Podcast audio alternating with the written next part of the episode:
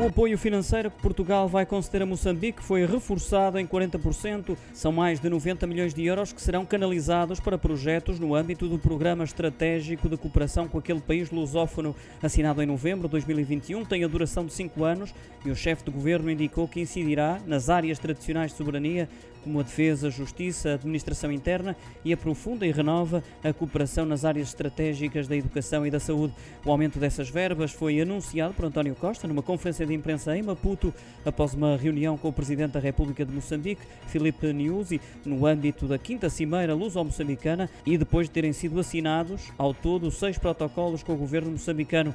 Segundo o Primeiro-Ministro, o novo quadro prevê 185 milhões de euros. Segundo António Costa, será ainda assinado o Compacto Lusófono, programa através do qual Portugal dá garantias de 400 milhões de euros para financiamentos pelo Banco Africano para o desenvolvimento destinados a investimentos empresariais nos PALOP.